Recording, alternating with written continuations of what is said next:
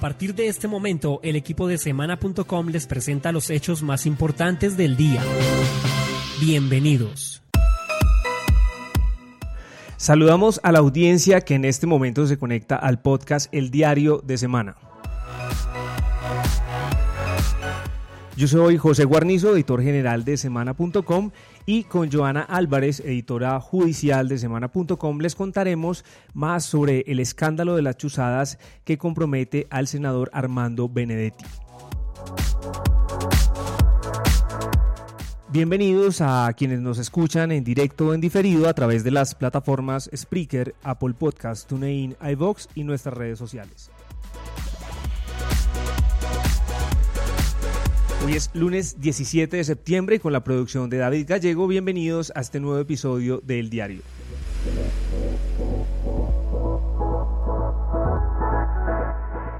Bueno, hoy Juan Carlos Madero prendió el ventilador en contra del senador Benedetti Joana. El ingeniero es considerado el eslabón entre políticos y empresarios con la organización criminal que prestaba servicios de espionaje. A cambio de un 25% de las utilidades trajo importantes clientes a la organización criminal. La fiscalía acaba de denunciar que prendió el ventilador. ¿Qué tiene que ver el senador Armando Benedetti en todo este lío y sobre todo en este caso de Juan Carlos Madero, para que los oyentes lo entiendan, Joana. Sí, José, pues eh, Armando Benedetti acaba de quedar en una situación muy complicada. Eh, él está en este momento siendo mencionado por, eh, este es el segundo testimonio en el caso de las chuzadas ilegales que se habrían hecho a través de una organización conformada por seis firmas de seguridad privada. el primer, la primera declaración en su contra es la del coronel retirado Jorge Salinas, quien ha asegurado que a través de Juan Carlos Madero, Benedetti llegó como cliente a la organización eh, y pidió interceptar al abogado penalista Jaime Lombana, a su hijo que es un menor de edad de 16 años. Adicionalmente ha ordenado interceptar al fiscal general de la Nación y otros clientes que eh, más adelante les estaremos contando. Hasta ahora esto era lo que se conocía y se había entregado como soporte una carpeta llamada Barbas eh, y otra que se llama Gordos, en donde consta toda la información de quién fue el cliente, cuánto se pagó, cuál fue, qué era lo que tenían que hacer los investigadores alrededor de esas personas que hemos mencionado. Pues bien, Juan Carlos Madero fue capturado el día viernes de la semana pasada. Él estuvo en una audiencia de imputación de cargos y eh, él negó los cargos. Sin embargo, durante el fin de semana, eh, eh, los abogados y el mismo Juan Carlos Madero han rendido unas declaraciones en la fiscalía, lo que indican que comenzará a negociar lo que sería una inmunidad penal por lo que por los cargos que le están imputando. esto, esto quiere decir que Juan Carlos Madero se compromete, o al menos así lo anunciaba la fiscalía, eh, dar declaraciones claves sobre cómo funcionaba esta empresa criminal. Claro, José, y la gran sorpresa es que ya lo comenzó a hacer. El día de hoy, la Fiscalía, en la audiencia de medida de aseguramiento, acaba de revelar detalles de la declaración que entregó Juan Carlos Madero a la justicia y esto es lo que dice. Al señor no le gustó que no se lograra concretar el negocio de Oncol y meses después me reuní con él y me informó que el señor senador Armando Benedetti requería nuestros servicios. Yo me reuní a finales de octubre de 2017 aproximadamente en las oficinas del senador Benedetti ubicadas en la avenida Circunvalar y la transversal tercera. En esa reunión estuvimos presentes el señor senador Benedetti, el señor la mano derecha del senador Benedetti y la esposa del senador Benedetti. Yo le expliqué los servicios que tenía y él me pidió los siguientes. La protección de sus dos teléfonos celulares y el de su esposa. Y adicionalmente solicitó la investigación al celular del abogado Jaime Lombana, de quien lo entregó los números de celular con el fin de encontrar algo para usarlo en contra de él. Me dijo textualmente, abro comillas, yo lo que quiero es joderlo, cierro comillas, y quería saber qué estaba haciendo Lombana en contra de él. Estos requerimientos se los informé al coronel Salinas y él procedió a iniciar la investigación. Inicialmente se cobraron, se le cobró 7 millones y medio mensuales por la protección y para iniciar la investigación. Yo me reuní con el senador Benedetti desde octubre de 2017 hasta marzo de 2018 aproximadamente en 10 ocasiones en las oficinas de él en la calle 51, que es una casa blanca de dos pisos con rejas negras. Siempre me hacía seguir al segundo piso en una sala de juntas ubicada al lado derecho subiendo las escaleras, que tenía muebles y un televisor. En otra ocasión me reuní con él en la sede política ubicada en la, sobre la carrera séptima con 47 aproximadamente. Es una casa grande que consta de tres pisos y me reuní con él. En un salón grande en el último piso a mano derecha. Cuando él recibía la información yo se la mostraba primero a el ex integrante de la Armada Nacional. En la oficina que tiene el señor en el primer piso debajo de las escaleras de la oficina del senador Benedetti en la calle 51. Igualmente me reuní con el señor en la sede política. El primer filtro de información la recibía quien revisaba y después se la presentábamos al senador Benedetti. Debido a que siempre me tocaba esperarlo mucho tiempo en su oficina, ya era conocido por el personal de su oficina y todos me conocían como ingeniero. Dentro de la información que me envió el coronel Salinas se encontraban conversaciones de personas de confianza del doctor Lumana con los abogados Iván Cancino, con el doctor Jaime Granados y con personas de la Fiscalía. Debido a que pasó más de un mes y no se encontraba nada importante en contra de Lumana, el senador quería resultados antes de final de año. Solicitó un seguimiento al hijo del doctor Lumana para obtener una información y sacarla a medios. Bueno, pues esa era la voz del fiscal en una audiencia de medida de aseguramiento en contra de Juan Carlos Madero y el fiscal, eh, para que lo entiendan todos nuestros oyentes, está, eh, digamos, citando textualmente a Juan Carlos Madero quien eh, pues le dijo a la fiscalía un montón de detalles acerca de unas supuestas reuniones. escuchamos que fueron como más de 10 reuniones entre octubre y marzo eh, de este año en los que le habría pedido eh, Benedetti a él, eh, digamos, unos trabajos de seguimiento y de interceptación de llamadas al abogado Jaime Lombana. Hasta ahí lo que estaba diciendo el fiscal en la audiencia. Sin embargo, pues el senador Benedetti ha dicho que no conoce a Juan Carlos Madero. Esto digamos que tendrá también que probarlo ante la justicia. Y dos, eh, el senador Benedetti anunció para esta tarde, a esta hora, justamente una rueda de prensa en el que hará algunas aclaraciones frente a esto que se está conociendo en un juzgado en este momento, Joana. José, y la situación es muy delicada porque este testigo adicionalmente ha dicho que cuenta con pruebas eh, técnicas, grabaciones en donde consta de la entrega de esta información en el centro comercial Gran Estación de Bogotá. Eh, al parecer existen dos, grabaciones y adicionalmente eh, parece ser que este testigo entregará soportes de los pagos que hizo Benedetti a la empresa criminal. Escuchemos que quería ver si el pelado consumía algún tipo de sustancia o estuviera en algún tipo de pelea, ya que decía que era muy agresivo y con que, con que con quería dañarle la imagen al doctor Lombardo. Por este trabajo se cobraron 40 millones de pesos, de los cuales inicialmente me entregó el 50%, en efectivo en un sobre sellado para iniciar el trabajo. Este seguimiento se realizó durante cuatro semanas por un personal contratado por el coronel Salinas y me envió un informe sin obtener el resultado que esperaba el senador Benedetti. Se entregó un informe final, pero el senador no quedó satisfecho y dejó de pagar. Solo nos pagó dos meses de lo acordado. Un día Salinas me envió información sobre las posibles cuentas en Curazao que había abierto el doctor Jaime Lombana. Esta información fue presentada al senador, pero él quería información específica para actuar en contra de Lombana. Salinas me informó que para hacer ese trabajo había que contactar a unos amigos en el exterior y se le cobró al senador Benedetti la suma de 200 millones de pesos, pero nunca se llegó a concretar dado que él no pagó el anticipo. Debido a que el senador Benedetti no estaba contento con lo que había hecho con el hijo de Lombana, se llegó a un acuerdo con el señor para entregarle una información parcial sobre las cuentas de Lombana en Curazao y así quedara paz y salvo con ellos. Yo le entregué la información en el centro comercial Gran Estación, costado de espera, y para no tener futuros problemas con ellos se grabó la reunión con mi teléfono celular y mediante una filmación externa a través del celular de una amiga. Estas grabaciones las aportaré voluntariamente a la diligencia. Adicionalmente, José, quiero contarle que en esta investigación aparece mencionado Euclides Torres. Él es señalado como una persona muy cercana al senador, que al parecer habría financiado parte de la campaña de Benedetti. Él es eh, el padre de un congresista muy cercano también a Fidu Previsora y lo que, eh, en, lo que ha encontrado la Fiscalía en las carpetas aportadas por los testigos hasta ahora es que el senador Armando Benedetti le había solicitado a la organización criminal que bloquearan los números de Euclides Torres. ¿Esto qué significa? Que eh, ni la fiscalía ni ninguna entidad eh, de control pudieran intervenir esos teléfonos, lo mismo que ninguna empresa de estas de seguridad que estaba prestando estos servicios ilegales de chuzadas pudieran intervenirlos y pudieran interceptar los correos electrónicos, eh, los teléfonos, las conversaciones vía WhatsApp. Él aparece entonces aquí nuevamente mencionado por Madero. Según el señor Euclides Torres, es la persona que financia la campaña del senador Benedetti y es socio de él. Por este trabajo, el señor Euclides Torres nos pagó tres meses de servicio y en una ocasión que me encontraba en la sede política de Benedetti de la carrera séptima, allí se encontraba el señor Euclides Torres. Nos debió un mes de protección y le dijo a su contador, el cual no recuerdo su nombre, que me diera en efectivo los 5 millones de pesos. El contador, el cual no recuerdo su nombre, me los entregó.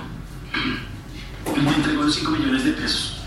El señor se vuelve a reunir en una ocasión conmigo y me dice que el señor Víctor Maldonado estaba interesado en nuestros servicios. Lo primero es la ubicación de un número de España. Este hecho también sucedió y ha sido conocido públicamente y se han ventilado en las otras audiencias, por lo cual en este punto sí no hago ninguna clase de guardo silencio frente al nombre del ciudadano estaba interesado en nuestros servicios. Lo primero era la ubicación de un número en España, la cual se le entregó al señor, y este se le pasó a Maldonado. Maldonado nunca nos pagó por los servicios y tampoco me reuní con él. También solicitó protección a sus teléfonos celulares, ya que estaba muy caliente y se le recomendó cambiar de teléfono celular. Igualmente una solicitud del señor Maldonado para intervenir los números de la fiscal y la juez que estaban adelantando su caso en su contra para el fondo, eh, del fondo premio. Nos entregó la información de nombres y Salinas ubicó los números de celular de la fiscal y la juez a través de sus contactos en la fiscalía. Uno de los números que recuerda era la fiscal Alexandra Laino. Sobre ese caso no se pudo avanzar porque nunca canceló el anticipo, por eso no se le entregó información. Bueno, pues eh, justamente hace unos 30 minutos el senador Armando Benedetti, frente a esta audiencia de legalización de, de aseguramiento de este testigo, aseguró lo siguiente. Yo no entiendo el desespero de meterme en las chuzadas y de relacionarme con Guatibonza, Salinas, Hacker, etc. Todo quedó desvirtuado. Ahora vamos en el sexto eslabón que supuestamente habló con un conocido, fabricado. Eso dice el senador Benedetti en su cuenta de Twitter. José, yo sí quiero hacerle claridad en algo que ha dicho eh, muy explícitamente y que ha dejado muy claramente la Fiscalía durante sus intervenciones en las audiencias eh, procesales de estas personas. La Fiscalía ha dejado claro que eh, a pesar de que se trataba de la misma empresa criminal, existen diferentes clientes para esa empresa criminal y no relaciona, digamos, al general Guatibonza eh, con Benedetti. Es decir, por un lado se habría, habría llegado Benedetti a través de Madero y por otro lado habría llegado Guatibonza con sus clientes a ser parte eh, de esta organización criminal, trayendo a personas interesadas en realizar estas, estas chuzadas y estos seguimientos ilegales. hay, que recordar en eso, eh, Johanna, que Juan Carlos Madero fungía como gerente de la firma Quarcom. ¿No? Digamos, ese era, digamos, el, cargo que él tenía en esta, en esta empresa. Claro, y de otro lado tenemos a Guatibonza eh, como representante, pues, de su firma eh, HGC Consultores y, pues, como socio de AIG Consultores también eh, eh, allanada, incautada y, pues, adelantándose todas las respectivas investigaciones por parte de la Fiscalía alrededor de ella. Sí, es muy, es muy grave lo que pues, dice este testigo, por supuesto, esto hasta, hasta el momento supuesto, digamos, eh, este, esto es un, fiscal leyendo, por supuesto, eh, las, declaraciones, las declaraciones de un testigo, digamos que en este momento tiene que responder ante la justicia, ¿es verdad? Así es, y pues adicionalmente eh, lo que hemos mostrado hasta ahora es lo relacionado con el senador Benedetti. Sin embargo, este testigo empieza a confirmar varios de los hallazgos que ya había anunciado la Fiscalía, que ya había anunciado el otro testigo, que es el, coronel Jorge Salinas, y pues que tiene que ver con otro tipo de clientes que también llegaron a esta organización. Uno de ellos, pues es Jesús Guerrero, eh, el dueño de Serbia Entrega, quien como todos sabemos tiene una pelea bastante... Eh, conocida públicamente con su hermana. Su hermana, claro y eh, ellos aparecen mencionados en este caso. Eh, Jesús Guerrero ha dicho a través de comunicados de prensa que no tiene conocimiento ni nunca ha contratado los servicios de esta empresa. Sin embargo, lo que hace Madero es contar lo que conoce de estos casos. Escuchemos. Carlos José y que necesitaba una investigación en contra del alcaldesa y un concejal del municipio de La Calera para un negocio de construcción. Se le entregó la información al señor Carlos José y quedó satisfecho. Recibió un pago de 4 millones de pesos. Un día Carlos José me llamó y me dijo que, le iba, que se iba a comunicar con un señor Orlando, que quería de nuestros servicios. El señor Orlando me dijo que necesitaba una investigación a su compañera sentimental y me dio un anticipo de 2 millones de pesos. Le entregamos el informe, pero me comentó que no tenía dinero en ese momento, pero me presentaría al señor Jesús Guerrero, el dueño de Servientrega, el dueño de la empresa Servientrega, Red Servi y Almagra y Almagrayo. La primera reunión que tuve con el señor Jesús Guerrero fue en el Club del Nogal. Eso fue a mitad del año 2017. El señor Jesús Guerrero pidió la protección de sus dos teléfonos y se investigara a su hermana para saber qué estaba haciendo en contra de sus intereses. Yo me reuní en más de 15 ocasiones con el señor Jesús Guerrero en el Club del Nogal, en la oficina principal de Servientrega de la carrera sexta, en las oficinas de Almagrario, de Fontibón y en otras ocasiones en la oficina de Red Servi ubicada en la calle 134 abajo de la 19. Se le estuvo brindando el servicio de, al señor Guerrero hasta principios del 2018. El costo total por el trabajo fue de 22 millones de pesos. Pues mire, José, si todo esto resulta ser cierto, sí queda el, el interrogante de cuántas empresas están chuzando ilegalmente en Colombia. Según el relato de la Fiscalía, Jesús Guerrero habría llegado a esta organización criminal que están desmantelando porque tenía sospechas de que su empresa estaba desviando los correos a su hermana. Eh, en efecto, lo que encontraron eh, según el reporte y las carpetas es que esto sí está ocurriendo y lo que se encarga esta organización es de bloquear y pues adicionalmente eh, supuestamente empezar a intervenir las comunicaciones de la hermana de Jesús Guerrero. Claro, esta, esta empresa según la fiscalía y según estos, estos presuntos hechos, ¿no? Por supuesto, se dedicaba a dos cosas. Primero, eh, a bloquear, digamos, cualquier tipo de interceptación al cliente, pero a su vez ese mismo cliente pedía seguimientos e interceptaciones, o al menos esa es la versión de Madero hasta este momento, según lo ha revelado la Fiscalía. Entonces, en el caso de Jesús Guerrero de Entrega, supuestamente Madero, o eso es lo que ha dicho Madero, eh, pidió que le hicieran un trabajo a sus correos electrónicos y según su testimonio se dieron cuenta de que esos, esos correos estaban siendo desviados sus correos a Luzmari Guerrero, su hermana, con quien tiene pues un, litigio y tiene digamos una lucha jurídica bastante conocida. Bueno José, y mucha atención, un capítulo final dentro de las revelaciones que ha hecho hoy la Fiscalía tiene que ver con el conocimiento que tenía Madero de un plan de expansión a través de una sociedad establecida a través de estas seis firmas que ha dicho la Fiscalía hacían parte de esta organización criminal. Hasta el momento hay que dejar muy claro que el caso de Guatibonza no tiene nada que ver con el caso de Benedetti, excepto porque hacían parte de la misma organización criminal. Sin embargo, Madero, por hacer parte de esos clientes, fue invitado al parecer a una reunión que se, que se realizó en el barrio Quinta Paredes de Bogotá, en donde precisamente conversaron de cómo sellar esa alianza. Recordemos que el origen de toda esta investigación está precisamente enfocado en que eh, al parecer Guatibonza eh, y el coronel Salinas estaban buscando a las autoridades de Ecuador para brindarles eh, todos sus servicios y su apoyo con encontrar y adelantar investigaciones alrededor del secuestro y asesinato de los tres periodistas ecuatorianos y querían montar una sede en Ecuador. De hecho, lo han manifestado, digamos, en interceptaciones telefónicas y todo esto. Parte de esa expansión también la confirma Madero. Escuchemos. Manifiesto que para finales del año pasado estuve presente en una reunión en las oficinas del general Guatibonza, ubicadas en Quinta Pared, cerca de la Feria Exposición. En esa reunión se trataron temas comerciales que iba a tomar el coronel Salinas con la empresa JHS. En la reunión estuvo presente Carlos Arenas quien dijo que estaba representando al general Guatibonza que no pudo estar en la reunión, y otros tres oficiales retirados amigos del coronel Salinas.